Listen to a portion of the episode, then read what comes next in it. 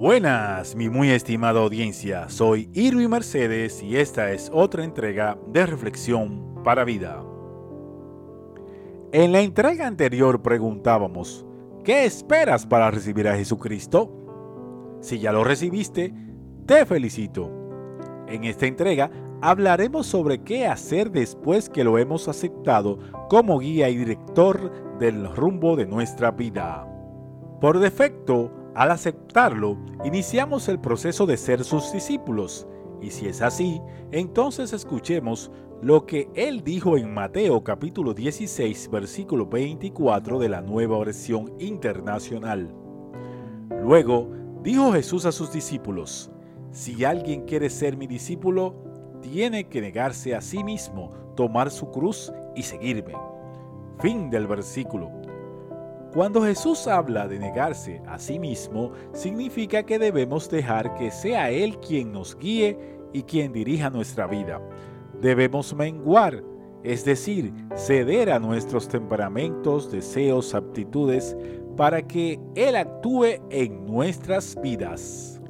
Esta es la parte más difícil, ya que tenemos a nuestro alrededor un estilo de vida contrario al ejemplo que Jesucristo nos dio.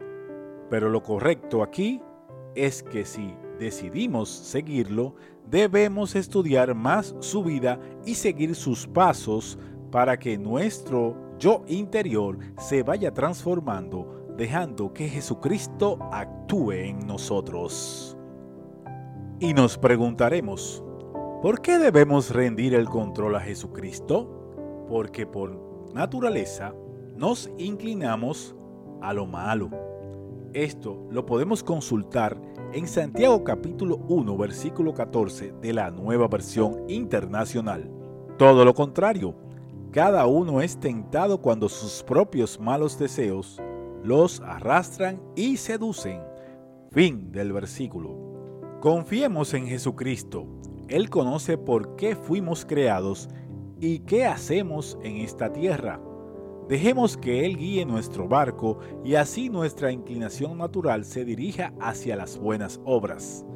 En resumen, para que Jesucristo guíe nuestras vidas, debemos, primero, tener fe que Jesucristo nos guía hacia las buenas obras. Segundo, reconocer que nuestra naturaleza nos guía hacia las malas obras y Solo a través de Jesucristo seremos transformados. Y tercero, copiar el ejemplo de la vida de Jesucristo a través del estudio de la palabra de Dios, la Biblia. Oremos. Padre amado, gracias por enviar a tu Hijo Jesucristo a salvarnos.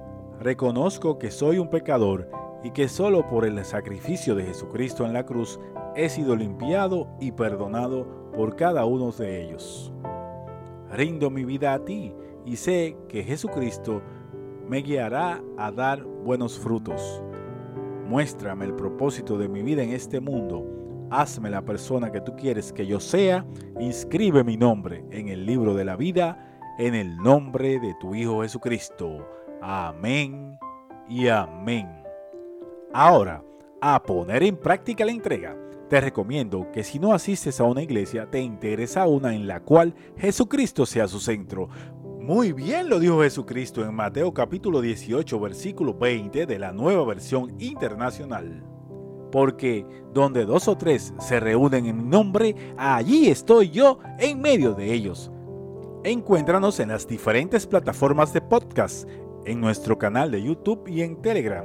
Si no estás inscrito, ¿Qué esperas? Inscríbete y activa la campanita para que te lleguen las notificaciones de las nuevas entregas. Si la entrega te ha sido de bendición, dale like y compártela con tus amigos y familiares. Dios les bendiga por siempre.